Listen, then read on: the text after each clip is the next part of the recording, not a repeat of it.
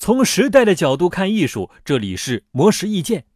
德田佑司是日本知名设计师，他的成名作是为可口可乐公司设计的洛斯矿泉水瓶。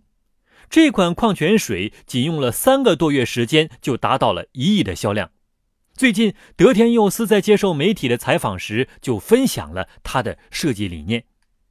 德田佑司接触洛斯矿泉水包装设计之初，全球的矿泉水产品卖点都注重体现矿泉水的天然，而当时日本的矿泉水也不例外，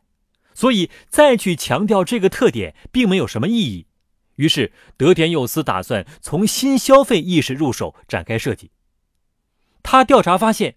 百分之九十的日本人都有着非常积极的环保意识。但是真正付出行动的人只有百分之十，于是他和团队讨论之后，决定采用能减少原油消耗量的绿色环保瓶设计。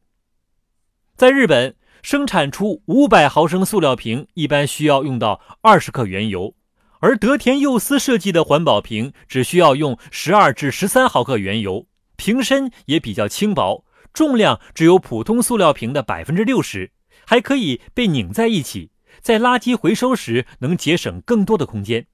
最终，德田佑司凭借可以拧的塑料瓶的这个卖点，让洛斯矿泉水面世之后就成为日本销量第一的瓶装水。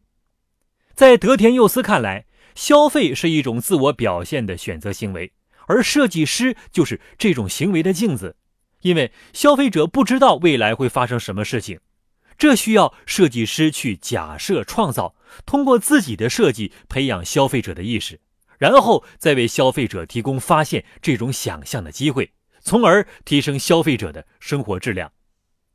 以上内容由魔石意见整理，希望对您有所启发。魔石意见每晚九点准时更新。